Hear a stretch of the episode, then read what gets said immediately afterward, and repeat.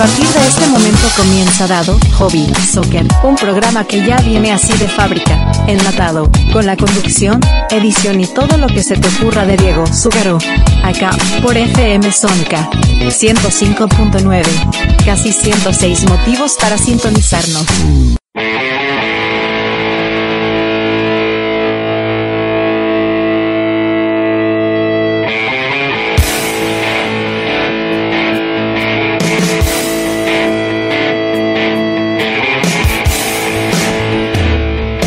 Nueva emisión de Dado Hobby Soccer, aplauso, medalla y beso, la emisión número 30 y si tuviera las canchas de fútbol para cantar estaría cantando edición número 30 de A las puertas de Dado Hobby Soccer, el programa de los miércoles a las 20 horas en lpd.com.ar y en Sónica los jueves de 17 a 19. De hecho, les cuento una infidencia, así que no les importa y ustedes tampoco van a decir, qué huevada acaba de decir esto, estoy grabando este primer bloque en al mismo tiempo que está saliendo el programa número 29 en Sónica. En el mismo momento, en el momento que está sonando de Sónica, estoy grabando este del siguiente, del primer programa de septiembre de 2021. Acá estamos presentes, firmes junto al pueblo. Suena muy acrónica, ¿no? Eh, acá estamos. Las vías de comunicación son a las puertas del delirio, 20 a 23 los martes de FM Sónica, 105.9, ahí pueden dejar en el sitio 163 1040 los mensajes y yo les contesto o acá o en las mismas puertas del delirio, realmente acá, porque en realidad yo quiero diferenciar un programa del otro. Eh, pero bueno, eh, lugares de comunicación también pueden ser por Instagram, LPD Online Radio, ahí están todos los programas de, la, de esta radio, de LPD, todos allá dentro de la programación, cuando puedan ver, cuando quieran ver. Está en repetición de este programa en otros momentos. Me han dicho que escucharon este programa repetido en otros momentos. Escucharon también en eh, las del delirio, también por el LPD. O sea, va creciendo, la radio va creciendo con los países que ya hemos incorporado, que Guatemala, México, las Islas San Vincent, Estados Unidos, Brasil, eh, Panamá. Y ahora se agregó. ¡Ay! Se me cayó. Señores, me acaba de caer. Ah, sigue funcionando. ¿Se acuerdan de la semana pasada? Le dije que había comprado un. un perdón, no, perdón, perdón la desprolijidad, pero bueno. Luego también la puerta del vídeo. Acabo de tirar. Si escuchara este programa Alejandro me diría, qué raro vos tirando cosas. Eh, yo la semana pasada les conté que había comprado en, los chinos un, una especie de como de. ¿Cómo se llama? Eso que son de querosén. Luz de noche. Bueno, eso puesto ahí para poder iluminarme más la, la, la notebook mientras estoy haciendo el programa. Es cierto, ahora son las 5.40 de la tarde. Eh, para mí, para ustedes no, son las 5 y pico. Pero para mí son las 5.40 de la tarde de hoy, mmm, jueves 26 de agosto. Le mando saludo a Natalia Rollo, que fue el que se cumpleaños. Bueno, eh, estoy grabando y se me cayó el, cosito ese de chino, pero sigue funcionando. Los chinos vieron que hacen las cosas y, y funcionan. Bueno, me estuvieron diciendo que escucharon a las puertas del lírido, escucharon eh, Dados Hobby Soccer, escucharon programas, escucharon de distintas cosas, distintas voces. Así que vamos creciendo de a poco. Y el país que se agregó ahora, eh, me asusta un poco el país que se agregó, no por un tema de violencia, sino por un tema de, de suspicacia. Se agregaron las Islas Caimán. Así que ahí es cuando uno dice, sepa, hay gente escuchando ya. Saludo a todas las Islas Caimán. Eh, todos cuiden la plata, que es mucha plata está puesta ahí de gente que en el mundo se ha encargado de ocultar el dinero para que no este, quede a merced de nadie. Y justamente de eso quería hablar, porque no por las Islas Caimán en sí, pero sí quería mencionar o quería plantear un poco el tema, poner en, el tapete el tema de la, eh, las Islas Caimán, las Islas Seychelles y toda esta cosa que se, eh, se oculta plata. Porque hoy justamente salió también, o sea, hoy, 26 de agosto, salió, se difundió en realidad un video de una maestra, una profesora, que está tratando de bajar línea política eh, peronista, siempre lo mismo, diciendo que más que había robado, una serie de cosas y diciendo, en un momento dice cosas que yo las fui tomando. Muchos la criticaron porque, porque baja línea, qué sé yo. Sí, no, no está bien, estamos de acuerdo, pero yo lo que agarré fue el discurso de lo que dijo y las cosas que podrían ser refutables y que entiendo que chicos de 16, 17 años es medio complicado refutar. Igual le refutaron algunas, pero es medio complicado. Repetían los chicos, como todos hicimos alguna vez, repetir lo que escuchamos de los grandes. O sea, por eso los son eh, populistas, acuden a los jóvenes, por eso hacen votar a los 16, tratan de convencerlos, porque son manipulables, son más fáciles de convencer que los grandes, porque los grandes tenemos ya otro tipo de, de, pensamiento. Cuando vos arruinas la juventud de alguien llenándole la cabeza y la mandás por, lo pones por un sendero del populismo, a medida que va creciendo lo único que hace es sumar más data para seguir el mismo camino. Entonces no piensa por sí mismo.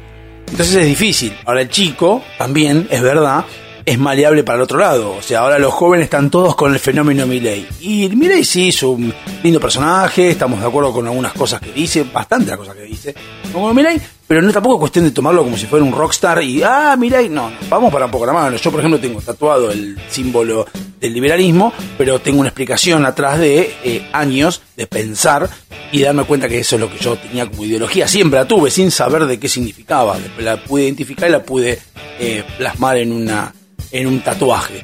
Eh, tengo la bandera, tengo todo, pero no ando diciendo Ay, aguante mi ley, porque ya, como digo, siempre son seres humanos que contienen errores.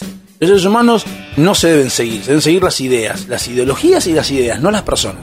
Por eso estoy totalmente en desacuerdo con el peronismo, porque seguir a una persona, a un apellido encima, seguir a una persona. En este caso tampoco voy a seguir a Milei, porque Milei no me interesa. Milei es un tipo como yo que puede decir boludeces como puede ser que no. Pero bueno, eso habrá que ver lo que. Entonces, en base a esto, lo que yo tomo y pensé también en el tema de las Islas Caimán, que justamente cayeron en la LPD, entonces me, me hace pensar de cuando las empresas offshore salen en distintas partes del mundo, o los paraísos fiscales, o estos que, no quieren mostrar, o, o, argentinos que no quieren traer la plata al sistema argentino de dinero, o sea, al sistema financiero argentino, en realidad lo que están haciendo es ocultar la plata del Estado. Básicamente, o sea, nadie oculta la plata del que está al lado, del privado. Oculta la plata del Estado. Porque vos sabes que el Estado, en todas partes del mundo, no solamente acá, a veces acá se puede un poco más, en otro un poco menos, el Estado cuando ve que tenés un poquito te quiere sacar. Te quiere sacar y ahí es donde hay que empezar a, diagramar y tratar de, pensar para qué queremos el Estado.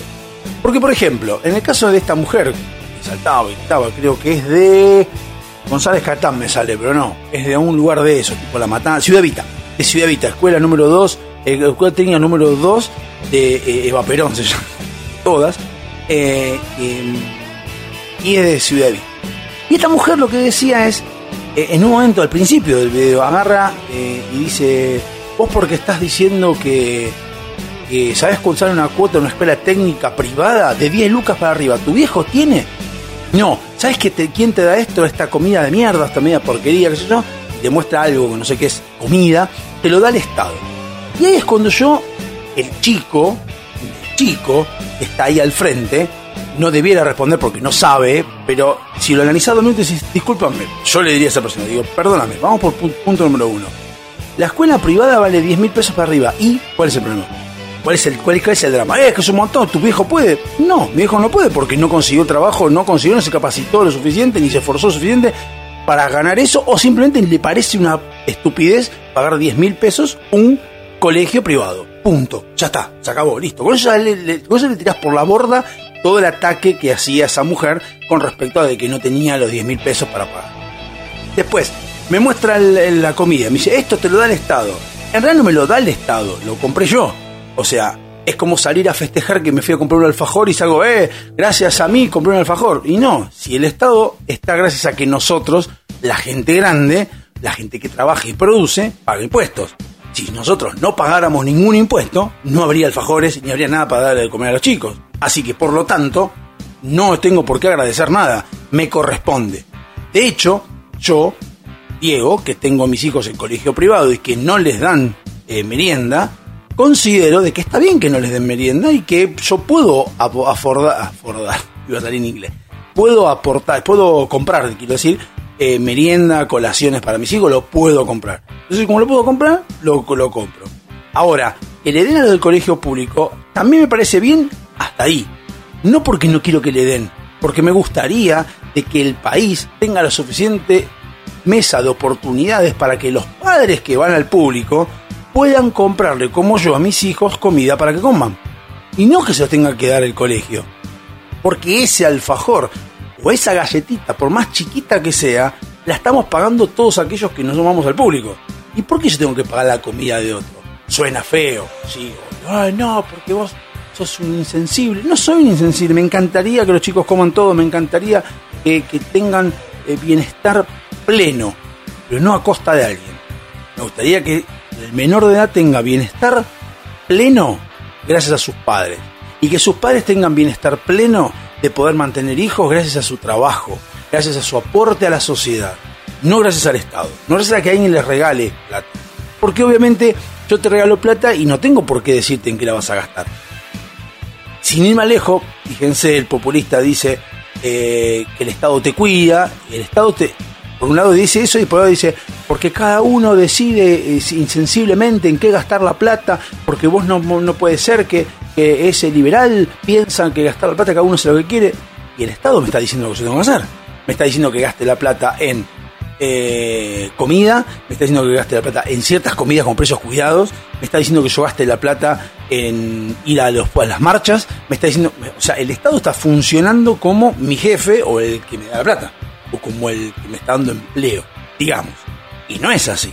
Entonces, esa mujer que saltaba y decía, esto que te dio te lo da el Estado, no es así, señora.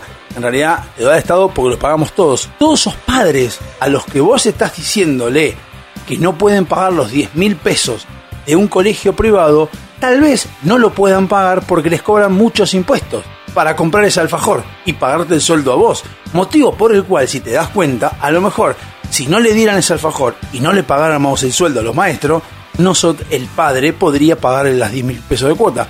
Es todo un círculo.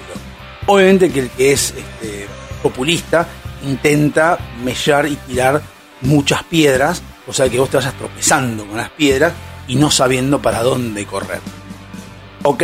Entonces, eso es lo que yo vi en el video, eso es lo que a mí me, hizo ruido. El chico le contesta, pregunta, le hace preguntas que son totalmente lógicas, como porque ella insiste con que Macri fue el que arruinó todo el país, y eh, primero no da explicaciones, o sea, es como que yo diga, el que arruinó el país fue, eh, no sé, de la Rúa. ¿Por qué? Porque fue de la Rúa. ¿Y por qué? Y porque renunció. Y, pero es, es, muy estúpido, es una explicación muy estúpida, sobre un profesor de historia como era. Muy estúpida andar contestando cosas, títulos. O sea, da una explicación fuerte con fundamentos atrás. El chico obviamente no tiene muchos fundamentos y repite lo que le dicen, aparentemente, y dice que bueno, que Macri tuvo 37 años el peronismo. Y la explicación que da ella después, dice, a ver, vamos a calcular. ¿Cuánto tiempo tuvo Néstor y Cristina? 12. ¿Y cuánto, cuánto te da? 23. ¿Ves que no? Y se queda quieta como diciendo, ¿la explicación dónde está? Tuvo 37 años el peronismo. Sí, señora, si yo lo agarro y lo freno del 83 a hoy, el cálculo tiene que ser mucho más grande. Vamos a ir un corte antes que nada, porque no quiero eh, eh, eh, irme más allá. Y después voy a empezar a hablar un poquito más de todo esto, que la verdad que me, gustó porque lo vi, lo vi interesante. Así que vamos a un tema que es aquel tema que estaba primero, aquel em, primeros días de septiembre, puntualmente el 2 de septiembre de 2000, de 1976, sonaba este tema.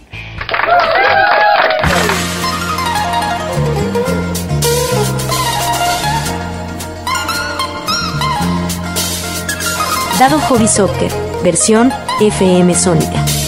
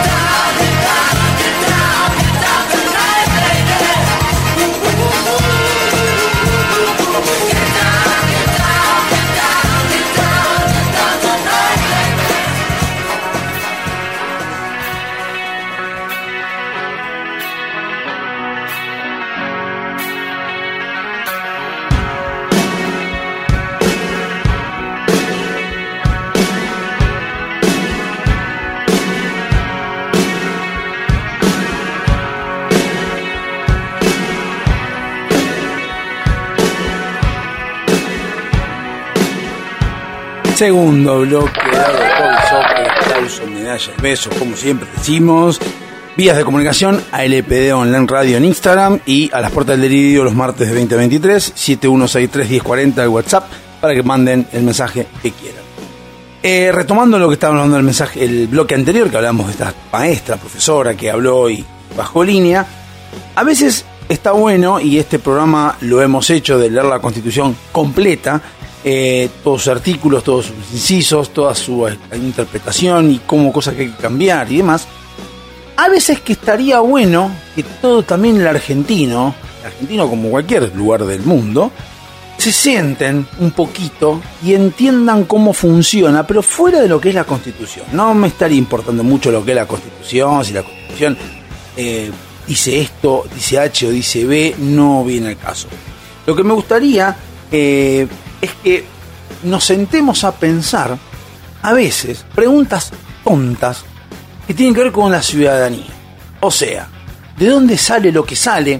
¿De dónde salen los, los hospitales? ¿Por qué los hospitales no tienen insumos? Ustedes, a veces yo me puse a analizar y pregunto, ¿no? Eh, los eh, hospitales no tienen insumos porque se roban la plata.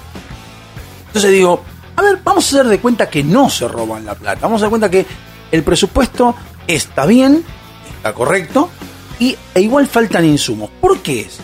Y entonces ahí es cuando uno empieza a desmenuzar un montón de cosas que, aún no estando en el hospital, se puede dar un paralelismo e imaginarse por qué.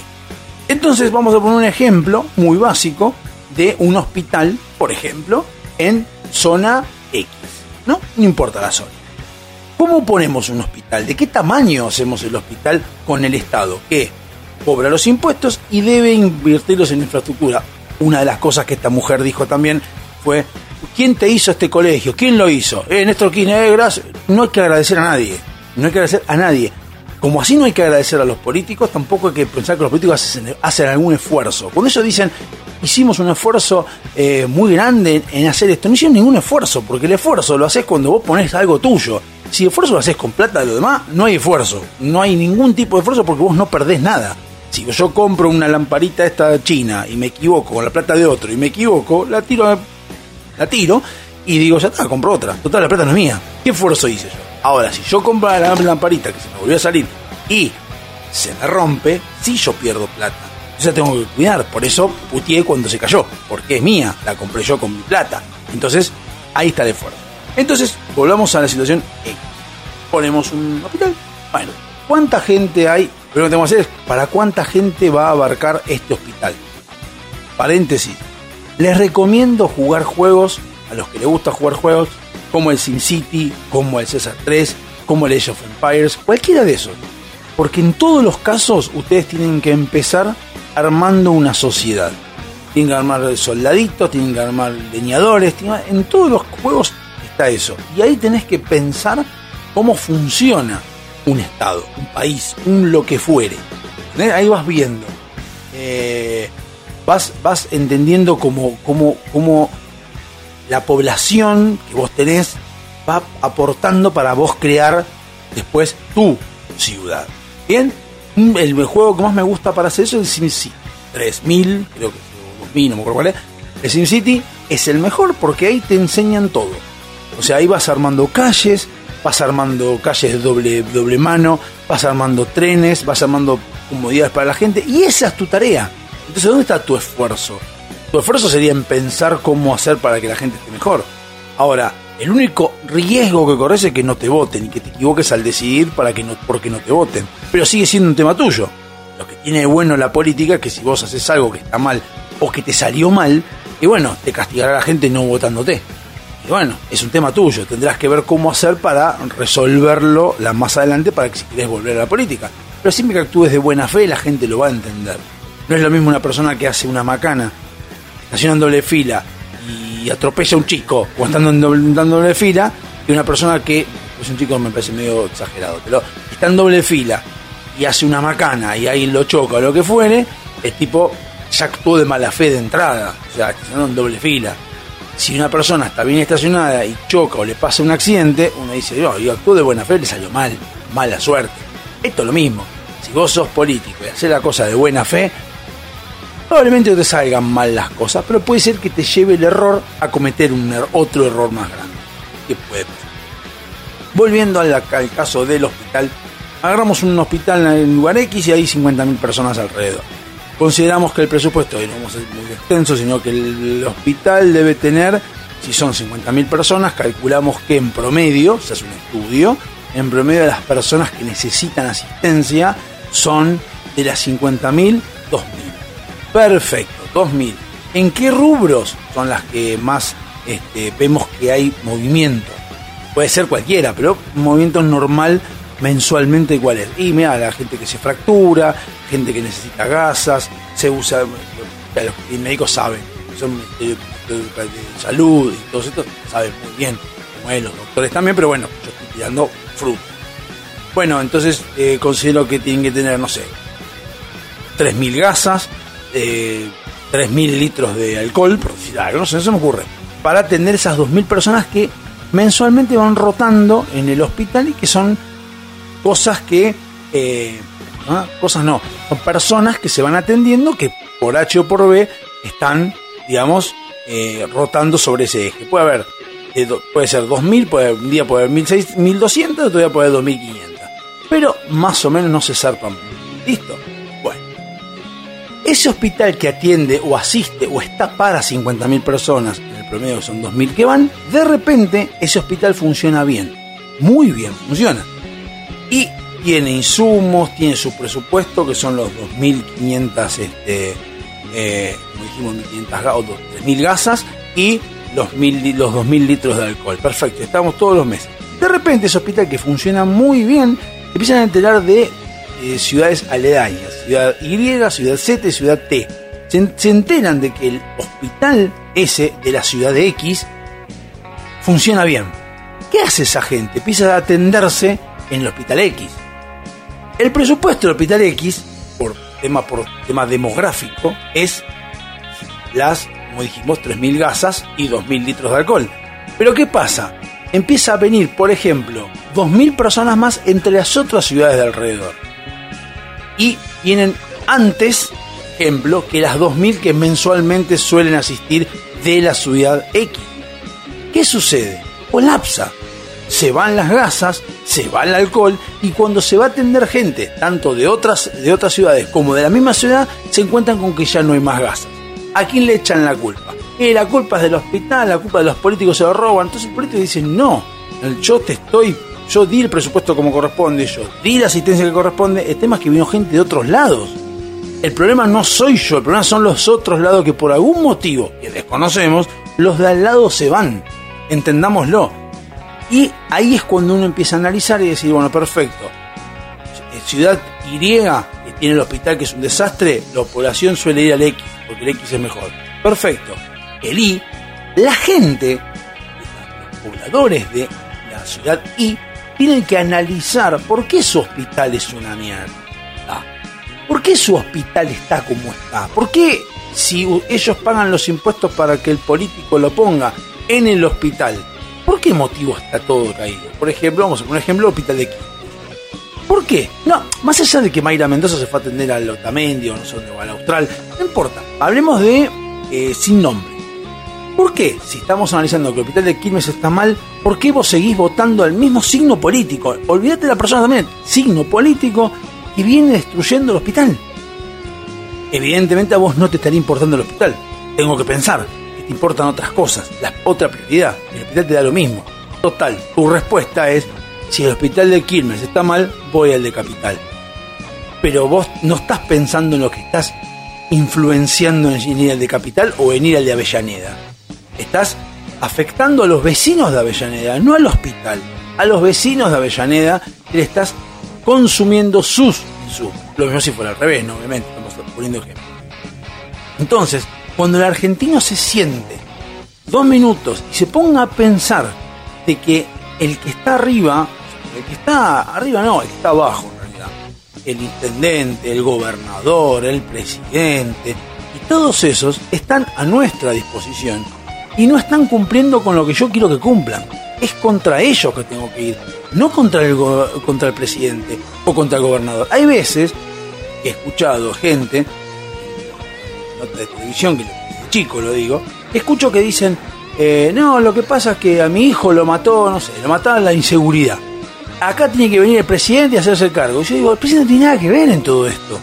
El que tiene que hacerse cargo es el intendente del lugar y de última el gobernador. Y darle explicación a la gente de decir, mira, yo pedí esto al gobernador, el gobernador no me lo dio. Ustedes pagan los impuestos al pedo porque yo pedí esto y me dieron esto. Como decía el amigo Bambino Veira, pedí un 4 y me trajeron un pomelo. Entonces, yo pedí esto y me trajeron cualquier cosa. Entonces, eso es lo que tenemos que empezar a analizar. Y ahí nos vamos a empezar a dar cuenta de que nosotros como sociedad somos responsables, responsables de todo lo que pasa en nuestra sociedad, de todo nuestro problema que pasa, estemos donde estemos. Bien, entonces, cuando entendamos de que, por ejemplo, yo estando en 3 de febrero, Valenzuela ahora está arreglando las calles que hace años que están rotas. Yo tengo que saber de que Valenzuela está haciendo la reparación de las calles, o bien porque el gobernador no le dio la, partida presupuestaria, no se le autorizó las, las, las, obras que me gustaría que lo dijera, o porque está esperando arreglar todo ahora porque vienen las elecciones.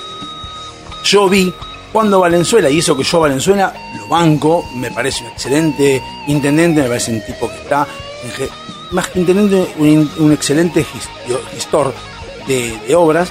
Eh, yo vi cuando inauguraron la Plaza Cespeña, yo les voy a contar algo que por ahí a lo mejor la gente que no vive acá se entera después. En la, hay una calle, la calle Avenida América y Ameguino. Uno dobla, dobla el colectivo, hay un semáforo, estación de servicio y enfrente a la Plaza Cespeña.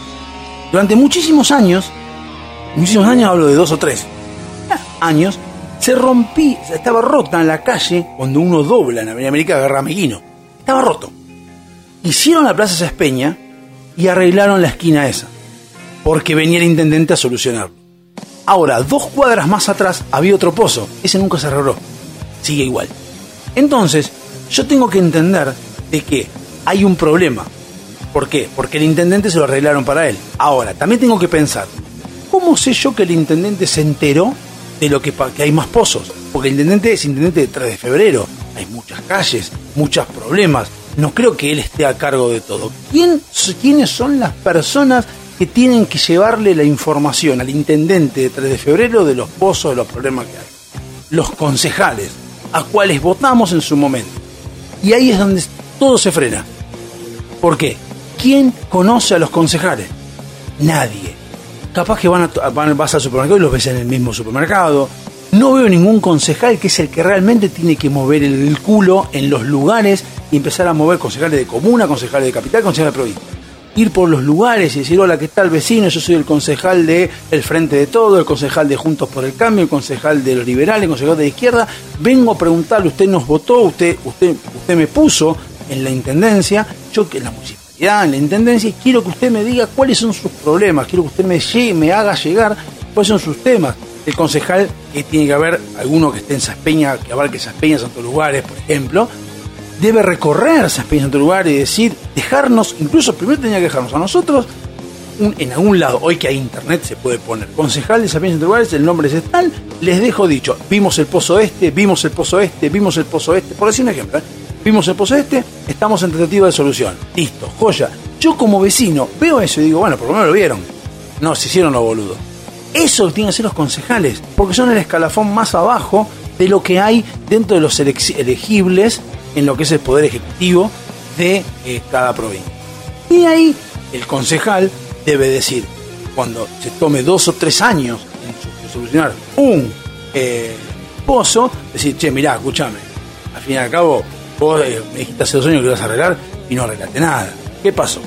Y ahí puedo reclamarle al concejal. Y el concejal me puede contestar, ¿sabes qué? Le llevé al intendente esto y el intendente me contestó que no podía.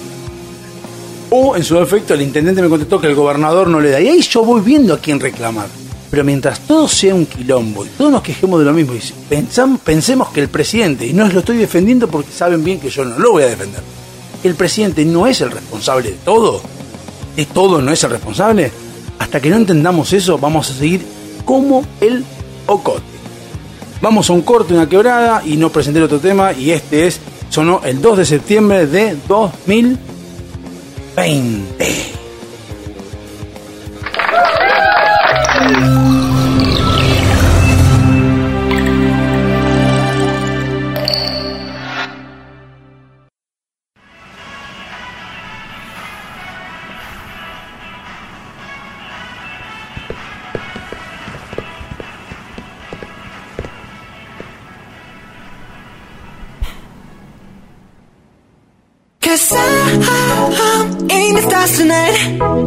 Watch me bring the fire, set the night light.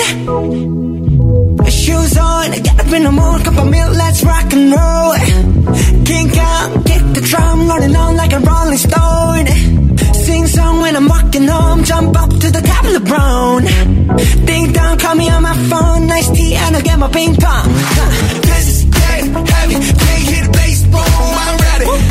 Life is sweet as honey, yeah, this beach chain like money.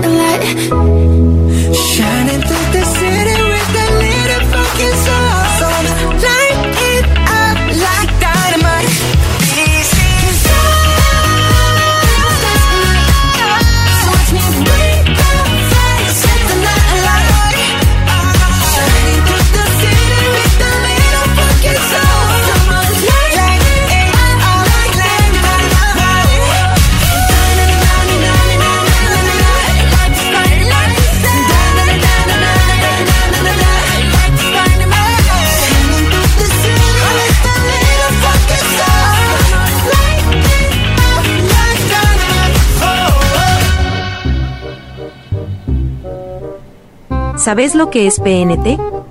Publicidad no tradicional. ¿Y PPP? Nada. Lo inventé recién. Sería publicidad propia programada. En FM Sónica, metemos nuestras publicidades también. LTAS.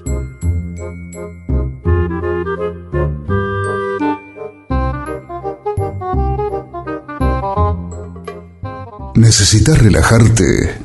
¿Necesitas conectarte con la naturaleza? ¿Querés sentir el poder del universo?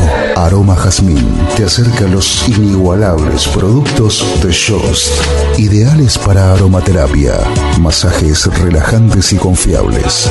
Contactanos por Facebook e Instagram como Aroma o por email aromajazmin4 gmail.com para enterarte de las promociones semanales. Aroma Jazmín sabe lo que necesitas. Avant, calzado para el hombre de hoy. Botas, zapatos, training, urbano. Mira nuestro catálogo completo en calzadosavant.com.ar. 100% Industria Nacional. Contactate con nosotros vía mail contacto arroba calzadosavant.com.ar o por WhatsApp al 11 2365 1890. Calzados Avant. A donde quieras ir. Millennium Computación. Venta y service de notebooks, PC e impresoras, auriculares, parlantes, periféricos, insumos para impresión, hojas y ahora también impresiones fotográficas, monocromáticas y en hoja común, en el corazón de Sáenz Peña, con una vasta experiencia de más de 20 años en la zona, hacen que Millennium tenga la confianza de nuestros clientes. Llámanos al 2201-4370 o buscanos en las redes sociales y buscadores. Ameguino 3007, esquina Pío Díaz, en Sáenz Peña, 3 de febrero. Millennium Computación. Tu lugar. El lugar. SINT Informática. Instalación y mantenimiento de circuitos de cámaras de seguridad. Service a domicilio de computación en la zona de Vicente López y alrededores. Presupuestos gratis. SIT Informática, donde podés dejar la seguridad y confiabilidad de tu información en nuestras manos. WhatsApp 11 24 55 3559. SIT Informática.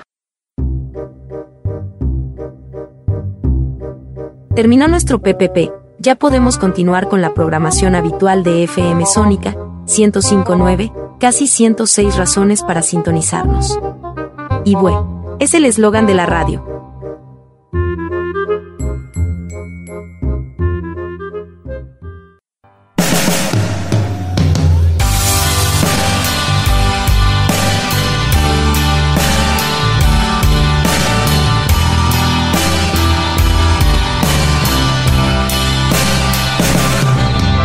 Tercer bloque dado por aplausos, aplausos, señores, aplausos. Bueno, después de haber hablado eh, un poco de lo que es este, la ideología, justo en el medio, del corte me llamaron de, de Avanza Libertad, que mi intención era fiscalizar, es, sigue siendo fiscalizar, así que voy a ver si, si puedo este, fiscalizar más que nada para, para controlar que no haya eh, cosas raras en las que son las elecciones. A ver, no quiero acusar a nadie, ¿eh? no quiero ni acusar ni al, ni al peronismo, ni a Juntos por el Cambio, ni tampoco quiero acusar a, a nadie.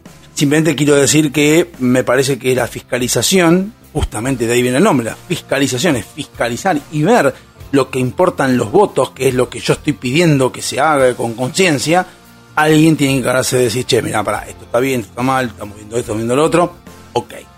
¿Por qué digo esto? Porque en realidad yo lo estoy haciendo por mis hijos. Yo les cuento, yo me quiero, me quería, me quiero ir del país, pero bueno, en realidad lo pensé, no es que lo pensé y me quiero quedar ahora, pero es como que eh, pienso que primero están mis hijos y la que está intentando irse ahora es mi hija, así que yo le voy a apoyar en todo lo que sea, porque ella sí tiene su futuro por delante. En mi caso, el futuro mío ya está, yo ya no creo que tenga mayores, este, espero que no, pero problemas puede ser que tenga, pero creo que yo ya tengo la idea de cómo manejarme en este país y me puede venir un baldazo de agua fría, pero ya los sobresaltos, dolores de espalda y demás que me provoca el hecho de no saber con, con certidumbre qué va a pasar mañana en la economía y en la política de este país, hacen que uno se pueda manejar un poco con más cintura. A veces me duele un poco escuchar a chicos como veía la, los que le hablaban a esta mujer, eh, ver cómo, cómo no saben cómo manejarse y a veces ellos y ahora es mucho peor, porque los centennials y los millennials, los centennials más que nada, empiezan a encontrar con que eh, hasta, hasta hace poco todo era estable y ya no es como en nuestra época que era todo estable, por ejemplo. En el colegio era estable, nosotros teníamos un grupo, dejábamos todos y teníamos una rutina, todo el colegio. De repente la pandemia también les hizo abrir los ojos en un montón de casos, porque eso tampoco nadie lo ve. O sea, muchos chicos ahora empezaron a hablarse y ver cosas de otros países. Empiezan a ver cómo funcionan las cosas en otros países. Y eso empiezan a ver de que, pará, pará, pará, pará, ¿cómo que esta persona se fue a vivir a Estados Unidos y en un mes ya compró todo? Por ejemplo, había un video otra vez que a mí, yo con 45 años, me sorprendió.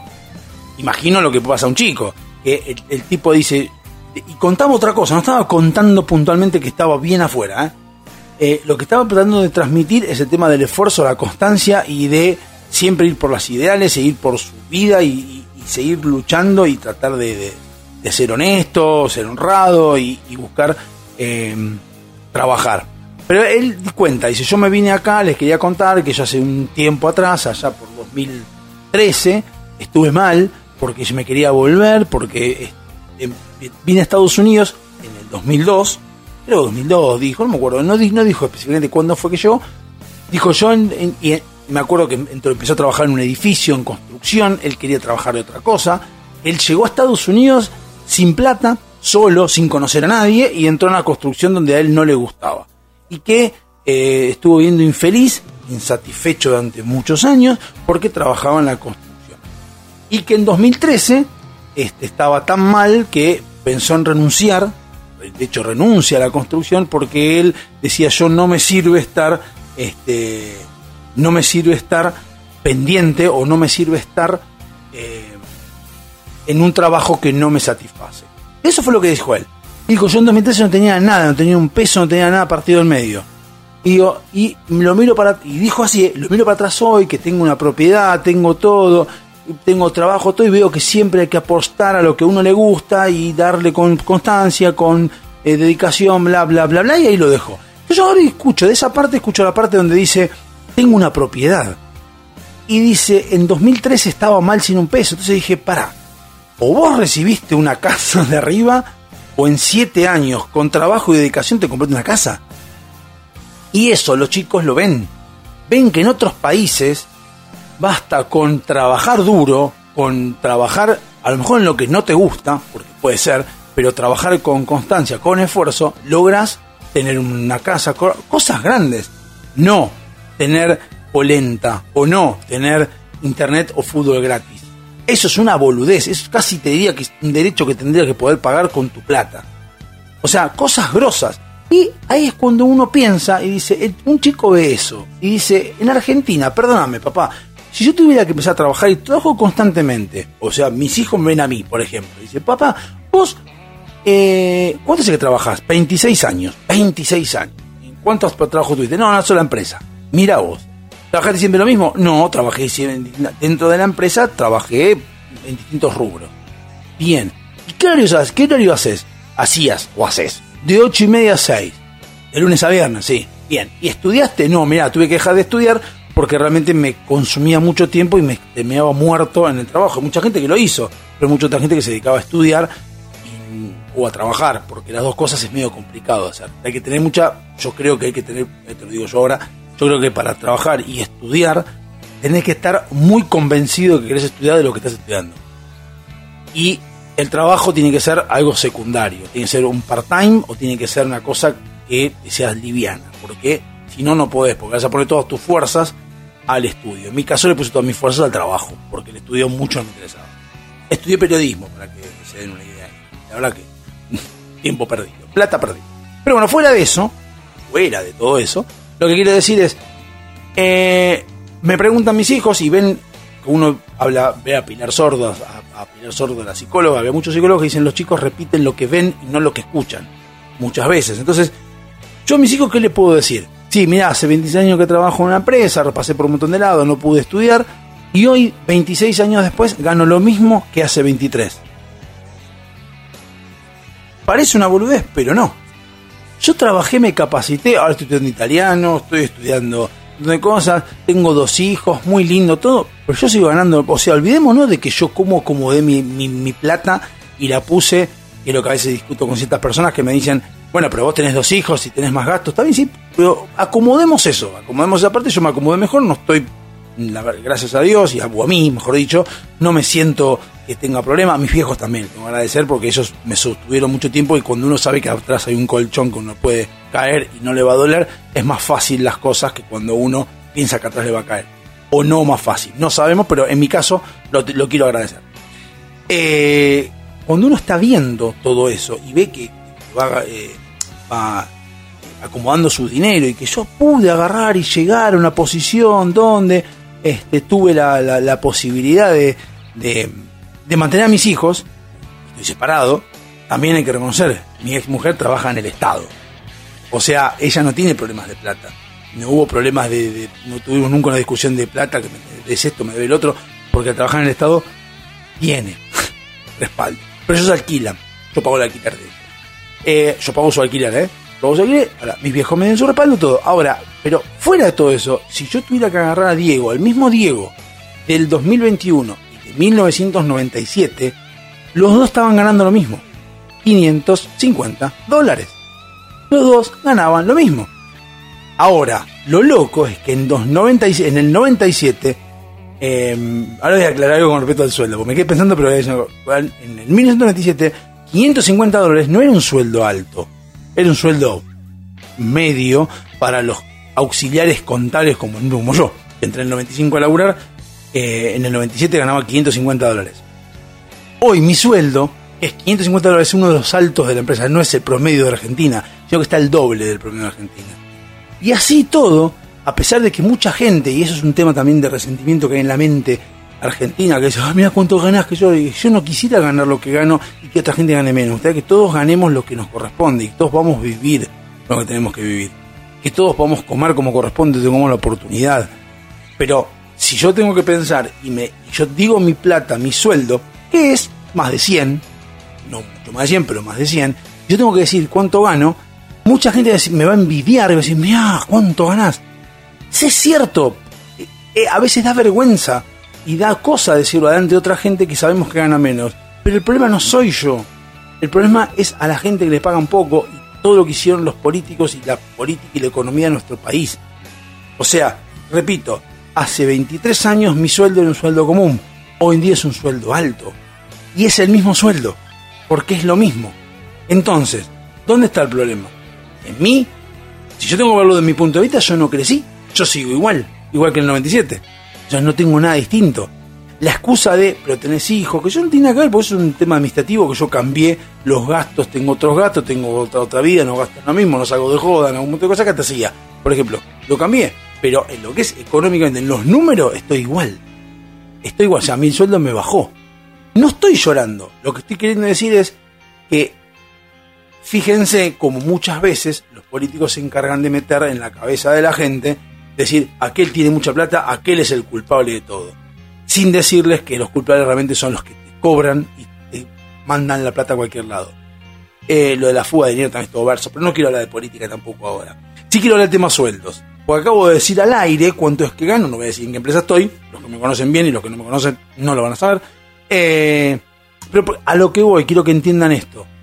Eh, yo soy de los que piensa de que el sueldo de cada uno de nosotros, como de los públicos, lo podemos decir sin ningún tapujo. Porque al fin y al cabo yo no estoy robando a nadie. Yo voy, trabajo y cumplo mi horario y hago lo que tengo que hacer. O sea, si yo, por ejemplo, vamos a un ejemplo, si Fivertel puede decir cuánto cobra el servicio de internet y su laburo, ¿por qué yo no puedo decir cuánto gano yo? ¿Cuánto cobro yo? ¿Por qué no? Por eso no lo voy a decir por la empresa en sí, porque la empresa no quiere que yo divulgue su nombre, el nombre de la empresa, y decir cuánto gano. No lo voy a hacer, pero por respeto a ese privado que no quiere que lo nombren. Ahora yo, Diego, lo voy a decir. ¿Cuál es el problema? Si yo lo que hago no estoy robándole a nadie, yo estoy cobro un servicio por un trabajo que doy. Lo mismo cuando hago sitio informática y lo mismo cuando les puedo decir que República Hosting me cobra 1.200 pesos por mes para hacer una radio. ¿Cuál es el problema? No hay drama, es un servicio que está, aparte, al público de todos. Vas a República y le pregunté, te van a decir. Y bueno, Sónica, no me acuerdo cuánto pagamos, pero. Ah, Sónica sí, pagamos creo que 6.000, una cosa por Pero bueno, está el. no, 6.000 no, un poco más. No, un poco más, me parece un poco más. No, porque pagamos entre 3 ni. Bueno, ni importa, mira el caso cuánto, pero a lo que voy. Eh, lo que quiero decir es, si vamos a la realidad, decir cuánto gana cada uno no está mal. ¿Por qué esta va a estar mal? ¿Por qué una jubilación se puede saber y no se puede saber cuánto gana un gerente, un CEO de una empresa privada? Si la empresa privada no quiere decirlo, la empresa privada quiere decirlo, está en todo su derecho.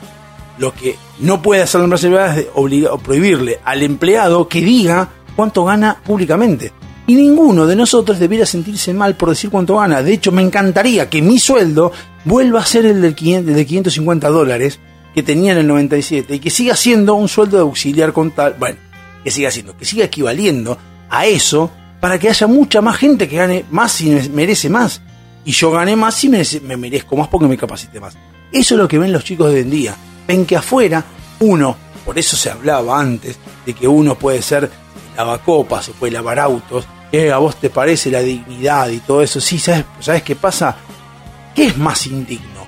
Ir a un país serio o un país estable y lavar copas y poder vivir o trabajar de médico y no poder vivir. Trabajar de maestro y no poder comer. Trabajar de técnico en, no sé, en, radiólogo y no poder comer todos los meses, no poder irte de vacaciones. ¿Qué es más indigno?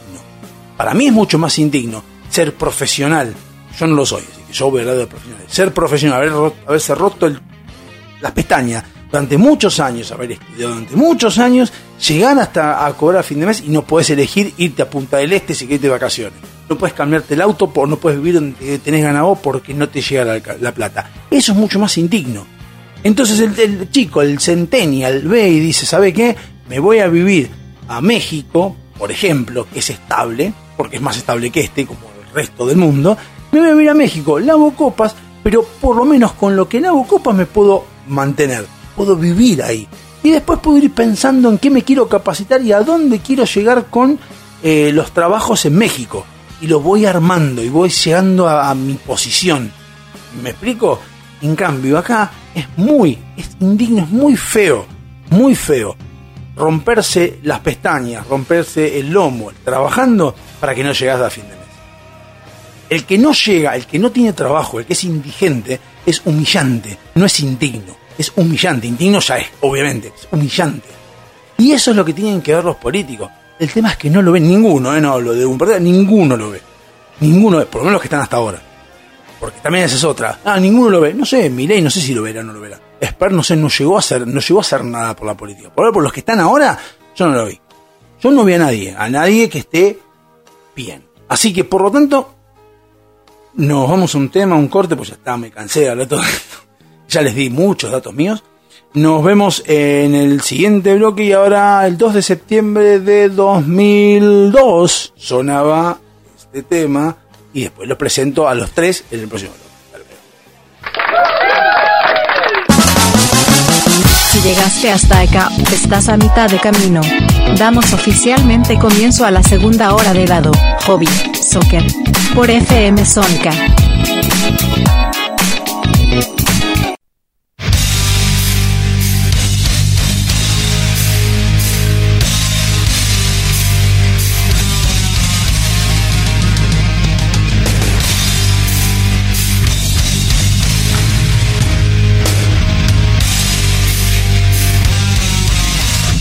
Cuarto bloque de Dado Hobby Soccer, aplausos y muy bien. Y ahí va a hacer una fe de ratas porque eh, hice lo siguiente. Yo le fui presentando los temas que iban a sonar el 22 de septiembre, me hice re el canchero.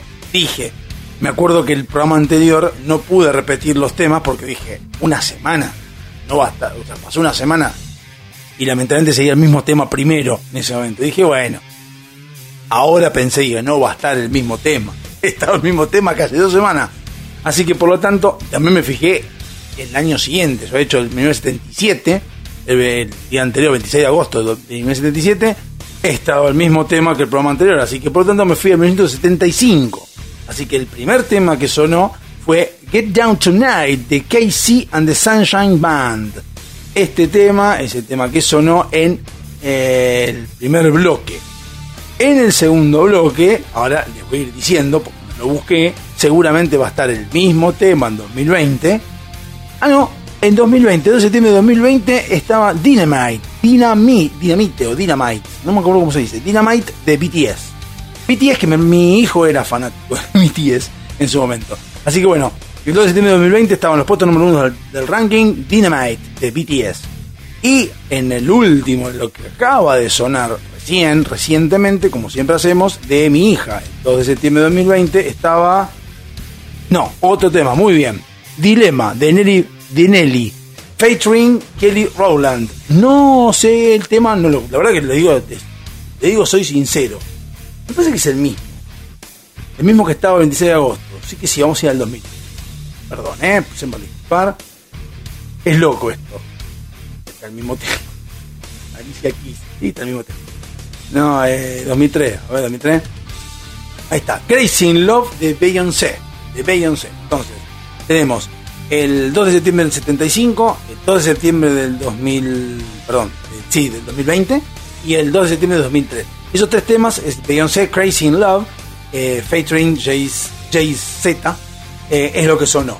Ustedes dirán, pero, pero vos sos salame, si acabas de hablar del tema, acaban de sonar. ¿No sabes cuáles son? No, no lo sé porque todavía no los conseguí. Lo tengo que conseguir después, cuando grabo el programa más tarde, o sea, lo grabo, no sé, capaz que lo grabo Va, lo estoy grabando ahora, pero cuando lo edito, mañana, pasado, no lo sé. Qué sé yo cuándo lo voy a hacer, pero bueno. Por lo pronto, esos son los temas que sonaron. Así que vamos a continuar con la noticia, o menos con lo que quería hablar hoy, que era em, la muerte, el fallecimiento de Charlie Watts, que pasó la semana pasada. Yo, obviamente, esto pasó el martes, eh, y yo había grabado el programa, ya sé que no llegó a entrar, pero va a entrar ahora. Charlie Watts, eh, una banda conocida, poquito conocida en el mundo, Rolling Stones, que yo realmente la conocí de más grande, lo reconozco. Cuando era chico, me acuerdo que los Rolling Stones no eran de mi agrado, o no eran de mi agrado, no eran los, los, Rolling, eran de mi agrado, sí, los Rolling Stones, eh, yo era más de los Beatles. Pero más que nada porque mis viejos escuchan mucho los Beatles. Entonces como que le daba más bola. Pero después de grande me gustaron más los Rolling Stones. Y viste cuando esa banda que vos la escuchás, no sé si les pasa a ustedes que hay bandas, por ejemplo, que vos sabés que es buena la banda, vos decís, anda es buena, recopada la banda esta, pero no me llega. Me pasa con Aerosmith, me pasa con con con ah, Lenny Kravitz, que me parece que es un guitarrista de la madre. Eh, no me, me pasa medias con Queen. Queen me parece una banda que es excelente. Me emocionan los temas de Queen. Pero llega un momento en el cual me cansa. Y no sé por qué porque no debería, porque según lo que me gusta a mí, me gusta, está dentro de mis parámetros. Eh, no sigan San Roses, que escucho lo mismo tiempo y me sigue gustando, por ejemplo. Y los Rolling Stones son al revés, son durante toda mi vida, es como que eh, en, mi mente estaban, los Rolling Stones me gustan, no me gustan, no me gustan, pero como que me negaba que me gustaran. Me negaba que me gustaran. Crecí y entendí que los Rolling Stones me gustan más que los Beatles. Entiendo todo lo que me van a decir, me puedes decir lo que vos quieras, que son más musicales, que son más todo lo que vos quieras. Los Rolling Stones, a pesar de que lo que voy a decir por ahí genera polémica, los Beatles me parecen hasta incluso monótonos. No así los Rolling Stones. Y yo los Rolling Stones siempre yo también decía que era monótono, que siempre lo mismo. Y no, me parecen más monótonos los Beatles. Siempre la parte blanca, todo blanco de los Beatles. Y es como que mí son medio que me hace eh, mella. Pero bueno, la muerte de Charlie Watts trajo a colación muchas cosas, entre las cuales reeditar en las puertas del delirio, y lo vamos a reeditar acá también, las anécdotas de los Rolling Stones y la banda puntualmente de los Rolling Stones. Así que en este bloque vamos a dedicarle el bloque a Charlie Watts y a todos aquellos Rollingas a los cuales yo vilipendié cuando niño, eh, y la verdad que ahora me demostraron que los Rolling Stones, una banda que me gustado oír la barba ya en el 94 cuando vinieron, y no. Vamos a comenzar con tal cual hago el bloque en las puertas paréntesis, no saben qué placer que es el tener las lentes de contacto y que no estén molestando hoy, porque la verdad, nada que ver. Bueno, eh, tampoco tiene que ver que esto lo vamos a hacer toda la semana ni nada por estilo. No voy a agarrar los bloques de la puerta del y traerlos acá, simplemente acá porque murió Charlie Watts. Me parecía lógico que lo haga, así como me pareció lógico en A las puertas del delirio. Así que vamos a comenzar con lo como siempre hacemos, una breve reseña de los Rolling Stones. Origen de la banda es de Londres, Inglaterra. Eh, el año de creación es abril de 1962. Tal vez no fue en abril que nacieron, sino un par de meses antes, pero en abril es, ya vas a enterarse El origen del nombre, ¿por qué se llaman The Rolling Stones? Brian Jones bautizó la agrupación como The Rolling, Rolling, no Rolling, no Rolling Stones, después de escuchar la canción Rolling Stone del músico estadounidense de blues Muddy Waters. Después de eso, eh, ahí fue cuando dijo, Brian dijo, ah, me gusta, podemos llamarnos de Rolling Stones. La formación original con la que nace Rolling Stones es Mick Jagger en voz, armónica, piano, percusión, guitarra y batería, todo lo que sabe tocar Mick Jagger. Keith Richard, guitarra y voz, cigarrillo, cosa que sabe. Eh, hay un integrante no oficial al principio, que es Ian Stewart en el piano. Eh, voy a dejar a uno justamente al que puso el nombre y ahora a ver por Tony Chapman, otros citan a, a Mick Avory. Se dice que en el año 62, antes de entrar a The Kings, participó brevemente con The Rolling Stones cuando estos se presentaron por primera vez en el Marquis Club de Londres. Vamos a hablar del tema. Al poco tiempo sería reemplazado por Charlie Watts. O sea, Tony Chapman o, Mick Avory son los dos que estaban antes de Charlie Watts. Recientemente. Y por último, en la función original estaba Brian Jones. ¿Y por qué lo dejé para el final Jones? A decir por qué. Porque ahora voy a, a decir qué es lo que sabía, por decidido, qué es lo que sabía tocar Brian Jones para ser músico, además de inventar el. Sabía acordeón, armónica, arpa eléctrica, bajo, banjo, clavicémbalo, dulcimer, flauta dulce, guitarra, mandolina, marimba, melotron, oboe, órgano, percusión, piano, saxofón, sitar, tambura, tambor, calculo, teremín y ukelele. Todo eso, todo eso sabía eh, Brian Jones. O sea, nada. No voy a hablar de los de los Beatles ni nada por el estilo, pero bueno, y por último estaba Mick Taylor que estaban ahí. La formación actual, comillas, es Mick Jagger, que es Richard, Charlie Watts y Ron Wood. Y Darryl Jones, que es el negro, que está bajo piano, que es el integrante no oficial, que está ahí dando vueltas, que no es un Rolling Stone, pero siempre está como dando vueltas ahí. Por ahí que se toca el bajo. Que se ha dicho en algún momento por ahí, tirado, que ahora que no tienen bajista, al menos el bajista eh, es Darryl no oficial, y que Charlie Watts se murió, casualmente Ringo Starr y McCartney están vivos. Sería loco, sería muy loco. Imagínense la formación, una formación, no de Rolling Stone, pero una formación, igual tuvieron una experiencia así, una formación que sería vos, Mick Jagger, Keith Richard, Charlie Watts, Paul McCartney, Ringo Starr y Ron Wood. Agárralo y, agárralo y tíralo por ahí, por ahí, a ver si a alguno se le ocurre. Total, a esta altura partido nadie, ¿quién les va a decir algo a, cualquiera de los que acabo de nombrar? Una curiosidad, Keith Richards y Mick Jagger se conocieron en la infancia cuando eran compañeros de la clase en escuela Wentworth de Danford. No obstante, tras mudarse la familia de Richards, perdieron el contacto. O sea, a la mierda, se separaron. Finalmente se reencontraron en una estación de metro de Londres en 1960. Por entonces, Richards asistía al Sidcup Art College, mientras Jagger estaba matriculado en la London School of Economics. En sus ratos libres, Jagger cantaba con Little Boy Blue and the Blue, Blo- and the Blue Boys. Sí, parecen todo. Little Boy Blue, Blue, Blue Boys, un grupo aficionado al que pertenecía Dick Taylor, también amigo de Richards y estudiante de la Sidcup Art College. Al poco tiempo, Richards se integró al conjunto. Y acá es por qué hablamos del 62, por qué se mencionó el 62 como la fecha de nacimiento de Rolling Stones, porque a mediados del de año Blues Incorporated, un nombre rarísimo para una banda, canceló su presentación en el Club Marquis, situación que fue aprovechada por la nueva banda. El 12 de julio de 62 debutan Rolling Stones en el Club Marquis. El primer álbum eh, fue el 16 de abril del 64, dos años después, llamado The Rolling. Después de, de disco no.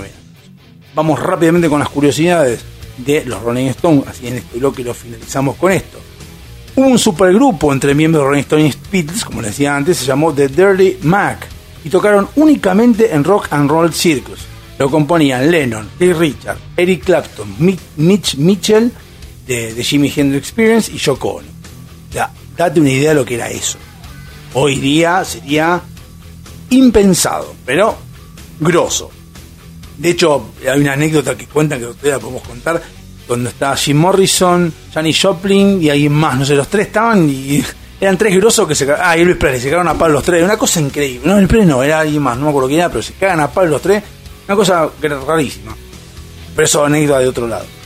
Eh, dos, Mick Jagger también está en el selecto grupo de la abierta ambigüedad de los 70 y se le atribuyen varias relaciones con otros hombres.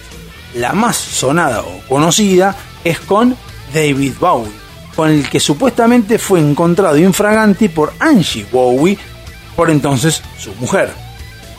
O sea, ¿entendés, no? Llegas a tu casa, tu marido está en la cama dándole la matraca con Mick Jagger. Una cosa horripilante, pero grosa.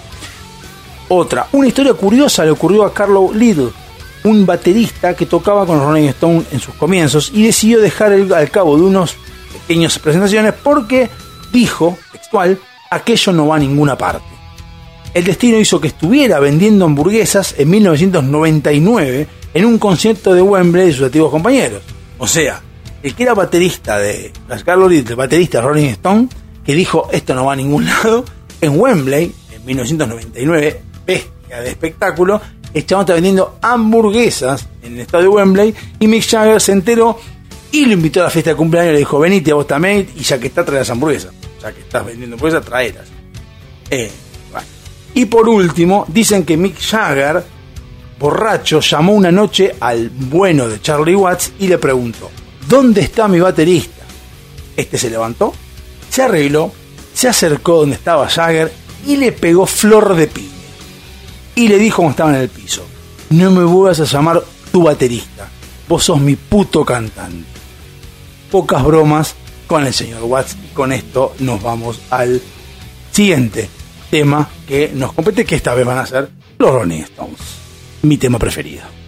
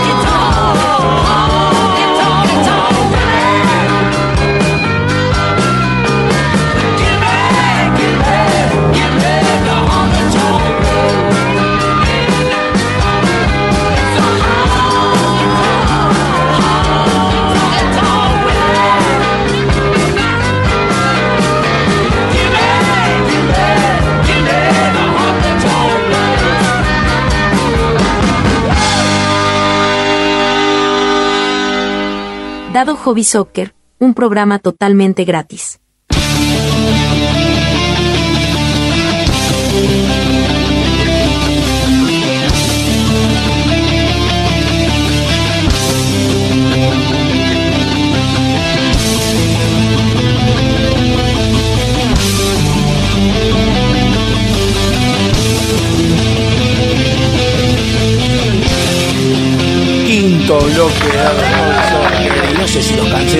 Con todo el tema político, con demás, pero bueno, ya hemos salido de todo eso y pasamos por Charlie Watts y un aplauso, un abrazo. Es mi tema preferido, Honky Tonk Woman es mi tema preferido. Creo que una anécdota. Como ya les dije, este programa en realidad es mío y yo cuento cosas que me pasaron a mí. O sea, a ustedes les importa un bledo, pero igual, yo les cuento. Eh, mi primo, que tiene hoy en día afilados, tenía la Blues 572, Pablo Zúgaro, eh, tenía una banda, ya digo, se llama la Blues 572, y un día vamos a, vamos, voy a verlo yo a un bar, no recuerdo dónde estaba, y tocan Honky Tonk Woman. Y yo dije, wow, qué buen tema. Y me quedó. Y desde ese momento hasta hoy que ese tema es mi preferido de Rolling Stone. Hay un montón que me gustan también, pero ese es mi preferido. Escucho Honky Tonk y es... Uh, eh, bueno, sí, simpatía por el diablo también me la, me la, me la dan por tema independiente, pero eh, Honky Tonk Woman es mi tema preferido, así que este, por eso lo, se lo di con primo, ya que estamos, eh, que lo escuché ese día y conocí a, a Honky Tonk Woman.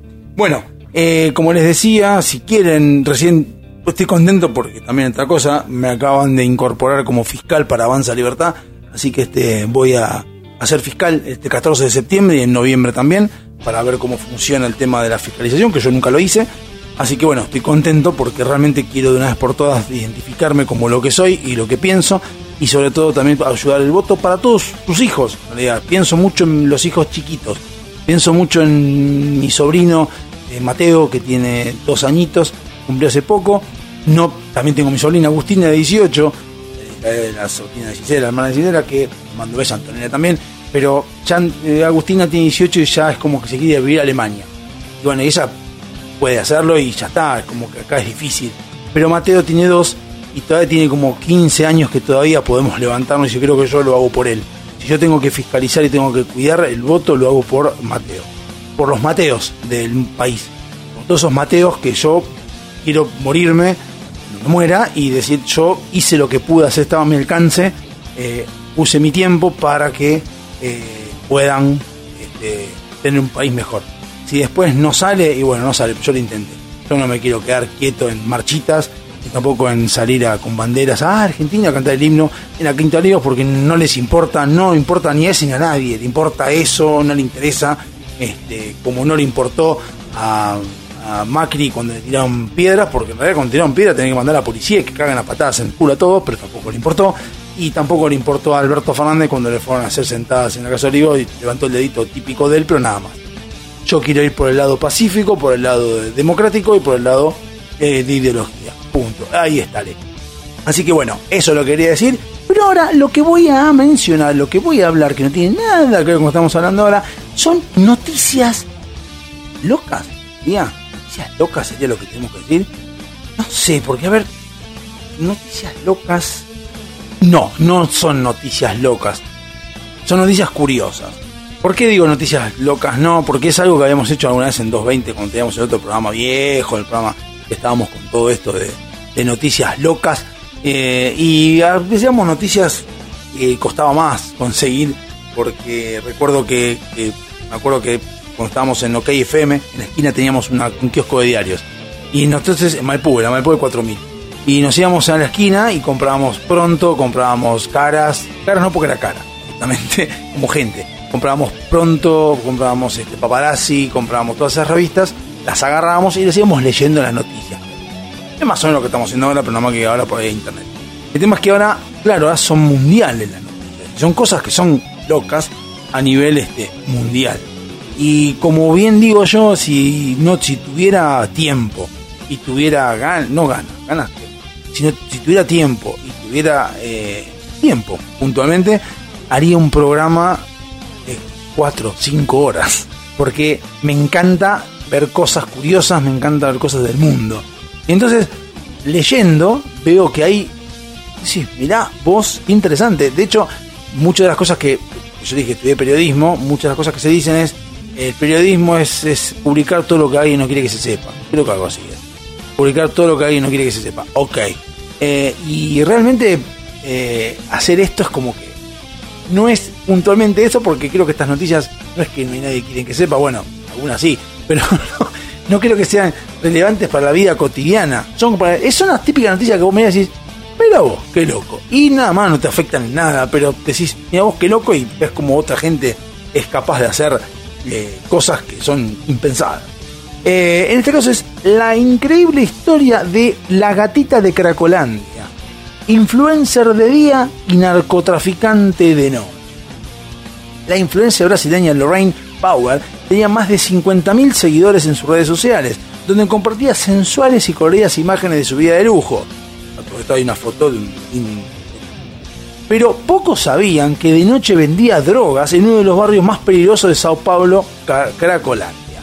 Hay una foto de la chica de frente, una bonita chica, así de cara más o menos, rubia, de ojos claros, con buen venir y buen ir. La joven de 19 años, conocida como Gatiña de Cracolandia, Gatita de Cracolandia, fue arrestada en su casa en Barbary, Barbary, junto a su novio, André Luis Santos Almeida, también implicado en el tráfico de drogas, durante un, operativo policial. Los agentes de seguridad incautaron alrededor de 400 dosis de crack, marihuana, éxtasis y cocaína. Eh, continúa. Los abogados de Lorraine consiguieron que fuera beneficiada con arresto domiciliario. No entiendo, acá en Argentina sería por qué con 19 años. Pues, ah, porque es madre de una niña de tan solo 9 meses. Acá no importa demasiado. O sea, a ver, a ver, nadie se puso a pensar que tiene 19 años y tenía una hija de 9 meses. O sea, tuvo una hija a los 18. O estaba a los 18 embarazada. Sin embargo, regresó a las calles de Cracolandia unos días después, a pesar de la prohibición, por lo que hasta el momento se encuentra en prisión preventiva. Los policías también identificaron y detuvieron a otros 15 sospechosos de tráfico de drogas vinculados con Bauer. Hola mamá, dijo, puso ella en una emotiva carta a su madre desde la prisión. Hola mamá, sé que ahora mismo no puedo decidir, decidir ni pedirte nada, ni siquiera puedo ver a mi hija. Te quiero mucho, no se olviden de mí. La investigación concluyó que la joven encabezaba uno de los pequeños carteles de Cracolandia y almacenaba drogas en un hotel local. Por su parte, sus abogados declaran que no es más que una niña que sufre, que simplemente compraba, compraba drogas para uso propio y no tenía nada que ver con el narcotráfico, por eso vos tenés 400 dosis de merca, porque obviamente son para consumo personal, ¿qué vas a pensar? ¿Cómo vas a pensar de que eso trata de eh, narcotráfico? Si yo por día son 350 que me clavo. Madre de Dios, ¿Cuántas aplicaciones abogado? A veces son justamente el mayor de los problemas para cualquier solución. El problema son los abogados, no olvido más la parte de, de, de volver al futuro cuando lo meten preso a, a, Griff, a Griff, vamos, Griff, a Griff lo meten preso y lo leen en el diario y dice en dos horas lo condenaron y el doc dice sí, el día eh, la, la justicia va bien cuando volvieron los abogados es fantástico, porque es cierto. Yo más, cuando vi esta película que la vi en el 90, no, no entendía. Y en el 90, bastante grande boludo, pero no lo entendía. Ahora lo entiendo. Cambio ángulo de información. Cierran playas en Córcega por vacas locas. Vacas locas. Las autoridades de la isla francesa de Córcega han cerrado las playas después de que unas vacas agresivas comenzaran a atacar a turistas y lugareños. Un hombre resultó herido en el cuello, tras lo cual fue hospitalizado desde la playa San Martín de Dilot. Y en la comuna serrana de Losi, una mujer de 70 años resultó gravemente herida tras ser atacada por una vaca mientras colgaba ropa en la calle. La mujer resultó herida a 2 centímetros de la arteria femoral. Si esto continúa, habrá muertes. Advierte el alcalde de Losi, François Aqua. François Aquaviva las playas, a los medios locales. En la parte sur de la isla, cerca de Ajaccio, las playas fueron cerradas después que una multitud de ganado dañara automóviles y propiedades privadas. Hubo un caso en, el que un rebaño de vacas persiguió turistas por diferentes calles. Los turistas se ríen de eso como folclore y toman fotos, pero esto es una verdadera plaga, dijo a The Times un representante de uno de los municipios. No es que yo sea eh, defensor de animales, ni tampoco que vaya a salir a favor de un montón de estas cosas verdes que hay hoy en día, pero plagas somos los humanos. Porque los vacas estaban ahí antes, las plagas somos nosotros. Vamos a ser sinceros, veámoslo desde el punto de vista de animales, somos una plaga. No digo que esté mal matar animales cuando vas a comerlo, no digo que esté mal todo lo que vos quieras, pero la plaga somos nosotros. El mosquito era lo mismo, estos humanos de mierda. Eh, el número de vacas callejeras en esta montaña, isla mediterránea, en esta montañosa isla mediterránea de Francia ha aumentado a 15.000 en los últimos años, aproximadamente la mitad de, las, ellas pertenecen a agricultores y el resto se consideran salvajes. O sea, según lo que entiendo, se, se aumentaron a 15.000 vacas, pero hay vacas salvajes. O sea, eso es loco. O sea, hay vacas que son salvajes, o sea, que están dando vuelta por pastando por ahí, no son de nadie. Acá, ¿quién fue el que se afanó las vacas? Hay uno que se afanó las vacas hace poco. Eh, se fue a chorear vacas. No me acuerdo quién era, un político. Eh, me sale Coto. Bueno, Coto también hacía lo mismo.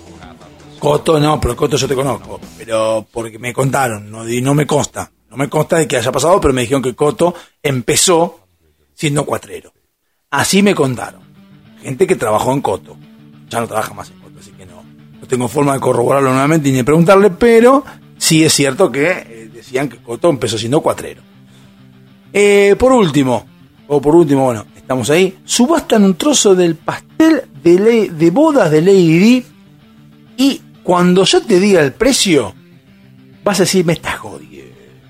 No me estás jodiendo, me estás jodiendo, pero con motivo del 40 aniversario, o sea, 40 aniversario de la boda del príncipe Carlos y, Lady Diana, hace 40 años está ese pedazo de torta, la casa de subasta Dominic Winter Auctioneers, Auctioneers ha puesto a la venta una rebanada de su torta nupcial. El trozo pesa 800 gramos y destaca por su glaseado lujosamente decorado.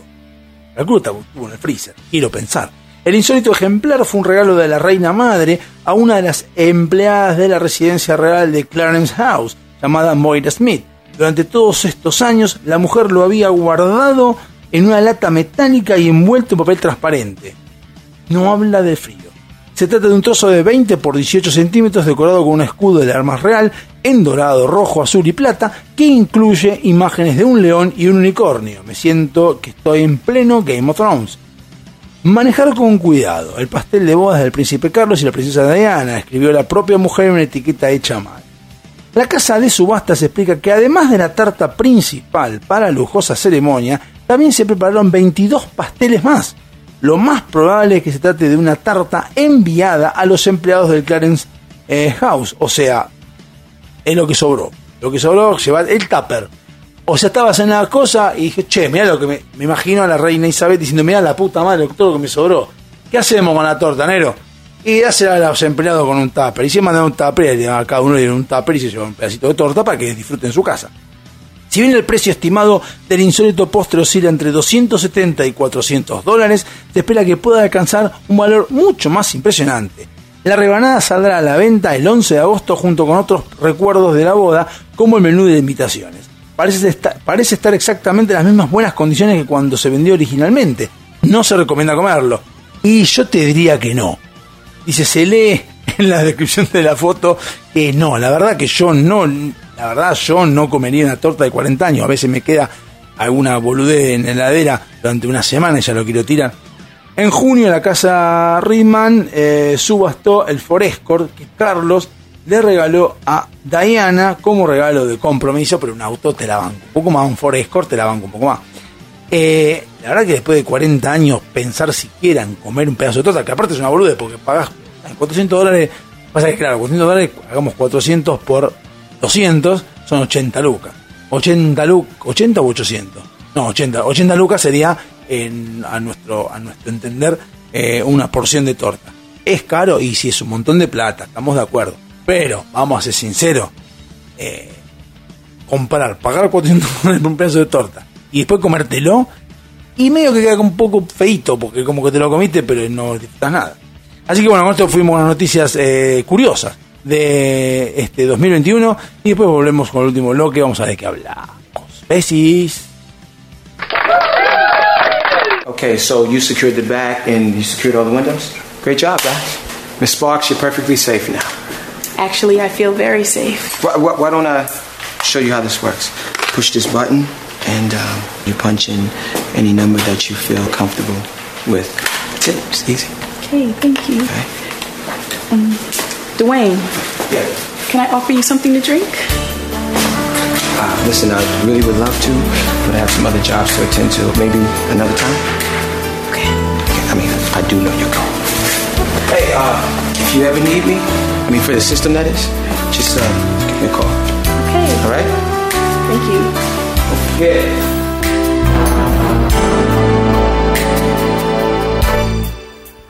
Close your eyes, make a wish, and blow out the candlelight.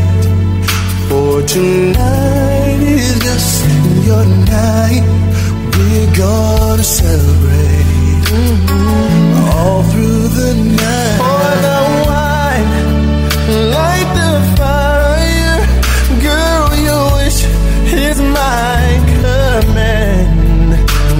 submit to your demands.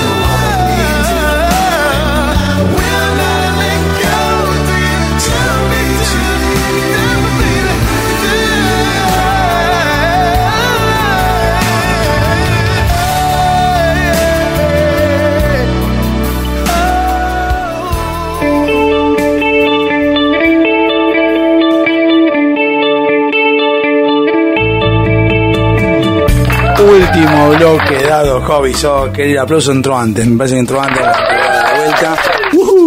Eh, bueno, estamos acá de vuelta en el último bloque dado Hobby Soccer. Este, los temas que pasaron fueron dos puntos, a saber. Bueno, ya habíamos dicho, era Honky Tonk Women, eh, Women, mejor dicho, Women de los Rolling Stones, en el cual en el cuarto tema, no sé, no, me pregunten el número, pero no sé. Y del 2 de septiembre de 1994, como dijimos la semana pasada que dije que me fue mi mejor año, uno de mis mejores años, eh, sonó I'll Make Love to You, The Boys to Men. Un tema gay, ponele, por decir algo. Eh, pero bueno, estamos ahí y ya con esto cerramos y después vamos a ver el último tema de todos, que va a ser el 2 de septiembre de 2005 o 2004 que no tocamos todavía mi hijo. Hicimos con lo de mi. Qué feo sonó, pero no, no es. Que él tiene doble sentido, piensa así. Yo estoy hablando que no tocó a mi hijo todavía. En el sentido de, cuándo fue que sonó. Va a ser el 2 de septiembre de 2005, aunque todavía no había nacido. El 2 de septiembre de 2005 no había nacido porque nació el 6 de octubre de 2005, así que no había nacido, pero lo vamos a poner igual porque será. Y acá, tirado en la cama, pensando qué voy a hacer en el último bloque, qué es lo que, de qué podemos hablar, de qué podemos charlar, de qué puedo plantear este programa que, que sigue avanzando diariamente, eh, semanalmente, tanto en Sónica como en la LPD, y ya lo escucha gente, ya hay... no, me pasa lo mismo con la puerta del delirio, no llama a nadie, pero porque realmente no sé si hay algo para decir, en realidad lo que quieran decir pueden decirlo, capaz que a lo mejor coinciden, capaz que no coinciden, dice que huevadas que dice este muchacho, no importa, que lo escuchen y reflexionen, incluso más, que me, se lleven, me lleven la contra, eh, aunque sea en su privacidad, cosa de que los haga pensar, que eso es lo que me importa más, que pensemos todos. Em, les quería decir, escucho este TikTok de una mujer que dice lo siguiente, yo se los voy a plantear, ahora se los voy a poner, que es muy interesante porque cuenta como una anécdota y algo de lo que hablamos todo el tiempo en este programa. Véanlo. En una clase de introducción al derecho entra el profesor y le pregunta a uno de mis compañeros, ¿cómo se llama? Juan señor.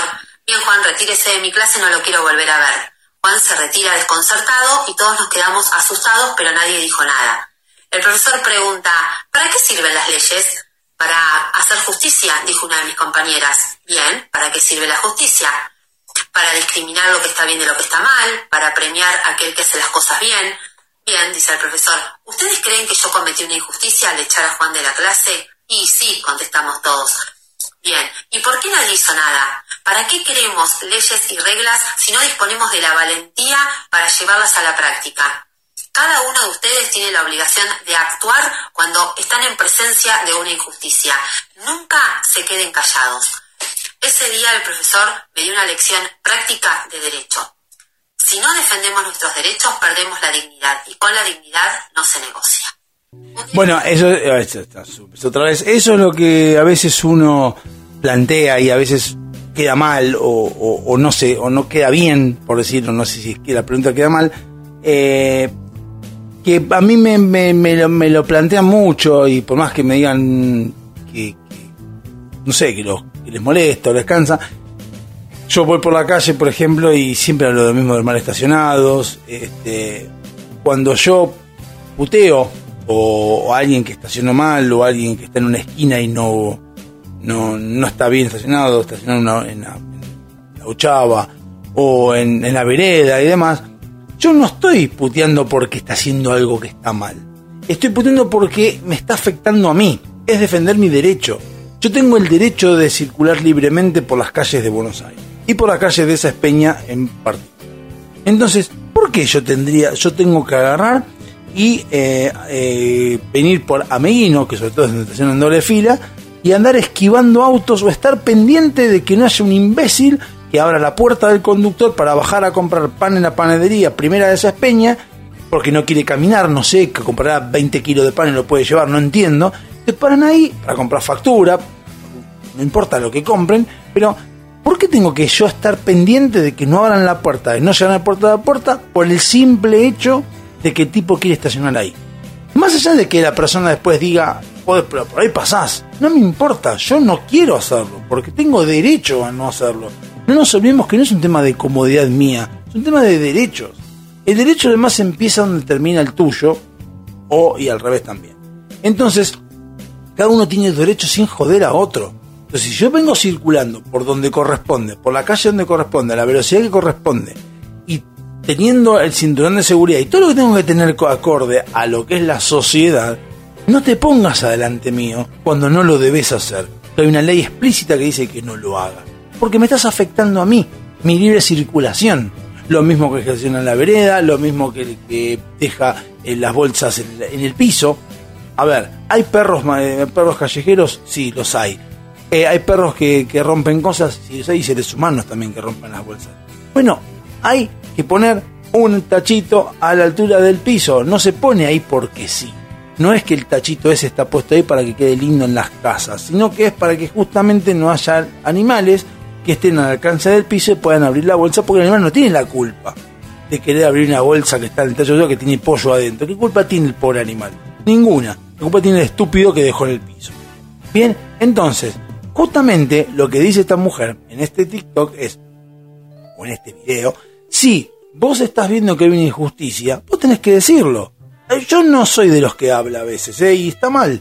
Pero si, ¿por qué lo echaste? O por no preguntar por qué, porque a lo mejor, también está la realidad, ¿es cometí una injusticia? Y sí y no. En realidad, la pregunta sería, ¿por qué lo echaste? Porque si viene la profesora y me dice, sí, lo eché porque hizo esto, esto, esto, esto, y yo considero que está bien, bueno, listo, está bien echado. Ahora, si lo echó porque lo echó, sin ningún motivo, porque no le gustaba la cara y te parece injusto, tenés que saltar y decir, no lo eches. O sea, no, me parece que no está bien echarlo, o por lo menos planteárselo. ¿Qué es lo que a veces pasa en las empresas también, eh? A veces en las empresas pasa también, y eso por ahí les pasa a ustedes, por eso lo tiro como, dato de, de- que trabaje en la empresa, que hay veces en las cuales el empleado considera mal o erróneamente o erradamente de que la empresa no le va a comprar o no le va a otorgar ciertos beneficios que eh, por los que hay que poner plata. No sé, cambiar una silla, cambiar un monitor, cambiar un teclado. Y parten que no, porque la empresa siempre se va a encargar de decir que está corto de plata, que no pueden, no pueden mantener, que les cuesta mucho mantener el staff, que, que, no sé, que los gastos superfluos les generan desgracia económica grande, porque obviamente una empresa está por plata, por un montón de cosas más. Va a intentar no mostrar abundancia, porque si muestra abundancia, la gente se aprovecha. Entonces vos tenés que mostrar que no. Ahora, si vos pedís algo que realmente necesitas, te lo dan, o no, ya ahí te podés quejar. Pero si te lo dan, no te podés quejar. Tengo un compañero que está quejándose porque al gerente le compraron un auto y no le compraron a él una silla que viene pidiendo hace rato. Y cuando vos le preguntás dos minutos, decís, ¿pero cuántas veces te pediste la silla? No, un par de veces. ¿Hiciste los caminos necesarios para pedir la silla en el sistema que tenés de pedidos? No, no, porque se me van a decir que no. Entonces el problema sos vos. Vos te estás autocensurando en lo que querés comprar. No le pongas a la empresa que no te lo va a comprar porque no quieren, es porque vos no pedís como corresponde por los caminos que corresponden. Entonces, ese tipo de cosas son las que tenemos que ver. Y ante las injusticias tenemos que plantear. Por eso estoy contento de que Avanza Libertad me llamó y que voy a ser fiscal. Porque justamente es lo que yo intento decir.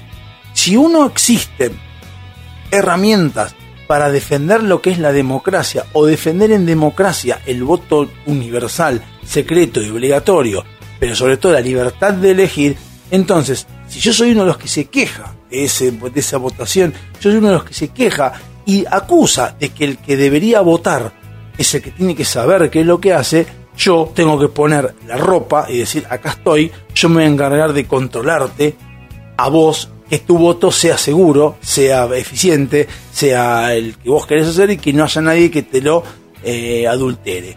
Yo soy el encargado de hacer todo eso. Y por eso como fiscal voy a ceder un domingo o dos domingos por mi traspaso y las otras, y las generales, voy a estar los dos. Voy a estar sentado en el medio ahí viendo cómo se fiscaliza y cómo es la situación, cómo funciona, tempranito a la mañana, acá estoy, soy fiscal de Avanza Libertad, acá estoy y acá estoy con todo. Eso es lo que quiero hacer, además de conocer el mecanismo, ver los problemas que hay, ver las planillas cómo se llenan, ver cómo se llena eh, el tema de las boletas, controlar de que, de que no haya problemas. Todo ese tipo de cosas son las cosas que yo tengo que ver. Y son las cosas que yo quiero ver. ¿Me explico? Entonces, son esas situaciones que uno tiene que tenerlas a, cuenta y ver eh, cuando hay una injusticia y demás. De hecho, al- hice una introducción y tenía un par de palabras sin saber qué estaba diciendo porque me quedé pensando si yo puedo llevar, si me puedo ir vestido con la remera eh, liberal. Pasa que no sé, porque soy fiscal, en realidad sí yo podría ir. Pero no sé, bueno, no sé, vamos a ver. Vamos a ver qué lo que hago. Sí voy a poner la bandera colgada acá. Eh, uh, le sigo pegando a todo. Eh, voy a poner la bandera colgada acá del liberalismo y de lo que yo quiero que este país tenga de una vez por todas, que es un tema, de libertad. Pero bueno, a lo que voy con el tema del TikTok es eh, la posibilidad de que cuando hay algo que es injusto y que vos ves que no está sirviendo, tenés que decir. No tenés que ir a tratar de cambiarlo con violencia ni tampoco con imposición, pero sí con esto está mal, hagámoslo y cambiémoslo. Bien, bueno. Eh, para ir terminando el programa, ir cayendo, estamos bajando, quedan unos 4 o 5 minutos de, programa. Eh, justamente hablando de TikTok también, de todo eso, me encuentro con que hay veces que eh, me ha pasado, no sé si a ustedes les ha pasado, de meterme en algunas redes, Facebook, Instagram, Snapchat, eh, TikTok y demás, pero si habrá sido criticado por mis pares. Son mis padres me han criticado. "Ah, TikTok a vos te parece. Y me hace acordar también cuando critican a Arjona, por ejemplo, que a mí me gusta Arjona. No soy fanático, pero me gusta Arjona. Eh, y lo critican y la, la frase, la respuesta que dan, me hace acordar a esa profesora que hablamos al principio, en el primer, bloque del programa, que da una explicación sobre un título y una repetición de otras cosas, pero no da fundamentos. Cuando uno habla de Arjona, dice, ve, Arjona hace canciones para, para viejas de 40, o de 50, o lo mismo. Entonces mi pregunta es, ¿escuchaste Arjona? ¿Sabés de qué habla Arjona? ¿Qué temas trata Arjona? ¿Vos estás seguro que Arjona canta para viejas de 40? ¿Nada más? Porque si vas a decir eso y por eso lo estás condenando y por eso estás diciendo que no te gusta, me parece que es un poco exagerado. Sí, nada, porque es una, es una mierda. Y ahí enseguida es cuando vos le planteas el tema de analizar, nada, igual es una mierda. Lo mismo pasa con las redes sociales, lo mismo pasa con TikTok. Eh, TikTok, eh, más hace poquito, ¿quién fue? Se lo mencioné, eh, que yo tenía TikTok y me dice que a la puerta del eh, perdón, Dado Jodizo, que era la ALPD, tiene TikTok, que es alpd.org. Eh, pero, pero eh, TikTok no es. Ah, ya me acordé que una compañía de trabajo que me dice, pero TikTok no es de videos de chicas, como diciendo de chicas haciendo boludeces. Y la realidad es que sí, hay chicas y chicos haciendo boludeces, adolescentes haciendo boludeces, chistes estúpidos de, de adolescente, que a nosotros no nos causa gracia. Pero también hay cosas interesantes, gente que cocina, yo dije que había cosas interesantes y me decían, nah, es una boludez. Pero porque, claro, leen un poco, ven, no se meten en el mundo y no saben qué dice. Yo en TikTok he aprendido un montón de cosas, tips para hacer pavadas, cosas que me, me hacen creer que hay, un perfil de TikTok que se llama Pongámoslo a prueba, que está muy bueno, que en- se viraliza hoy en día un video de alguien haciendo, no sé, eh, cómo hacer para que una lamparita sea roja en vez de amarilla. Por eso es una boludez. Explica y el tipo lo que hace es buscar las mismas cosas, las prueba y se fija a ver si lo que realmente le dicen es cierto o no. En muchos casos es mentira, en muchos casos es cierto. Entonces, por lo menos ahí te validan, es una validación en vivo, o al menos en un video, de cómo es eso que vos te están ofreciendo vender o comprar, mejor dicho. Hay otro más que se llama también, que no me acuerdo cómo es, eh, de TikTok favorito, no me acuerdo cómo se llama el muchacho, es un mexicano. Eh, o sea, hay de todo, hay gente que cocina, gente que aprendí cómo hacer bondiola, cómo hacer la bondiola. La- me parece una boludez lo que voy a decir, pero la bondiola, la que es fiambre, yo no sabía que era la misma bondiola de carne, nada más que en sal, después de mucho tiempo y seca. O sea, es la, la carne. Pensá, pensá esto, la bondiola, así como la ves, está puesta en sal, pero está seca. O sea, no es que está puesta en el freezer, está seca, se está secando. La carne se hizo toda dura y se quedó así. Entonces, aprendí cómo hacerlo, aprendí cómo hacer otro, otro con los huevos, hacer tema con panes y comer a la mañana. Aprendo de médicos que hablan de nutrición y son videos cortos. Y está bueno, y uno aprende. Entonces no es, no hay que tirar enseguida que esto es una porquería, una mierda, porque sí, porque uno vio dos boludeces. Así que bueno, quería decir eso nomás, el tema de la justicia, quería decir el tema de, no repetir y como siempre les digo, que no se los dije el jueves pasado, o el, de hecho, el miércoles pasado y jueves pasado, sean libres, busquen la libertad, cada vez nos falta menos para votar, estamos a 12 días de la votación, si 2 de septiembre es hoy, así que estamos a hacer a pasitos, ya de la, es jueves 2 de septiembre, pero el 1 de septiembre es en la LPD, así que sean libres, busquen la libertad, que es lo único que les va a dar la real felicidad, y nos vamos con un tema a elección sorpresa.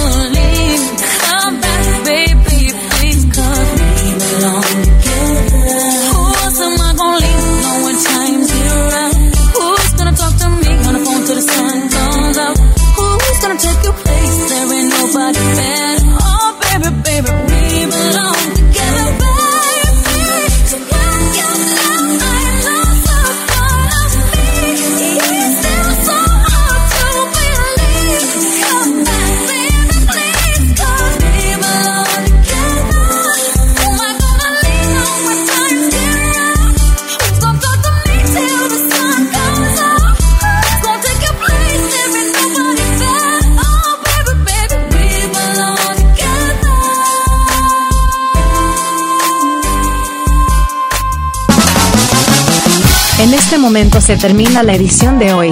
Agradeciendo el haber estado del otro lado, sellamos el compromiso de volver el próximo jueves a partir de las 17 horas acá, en FM Sónica.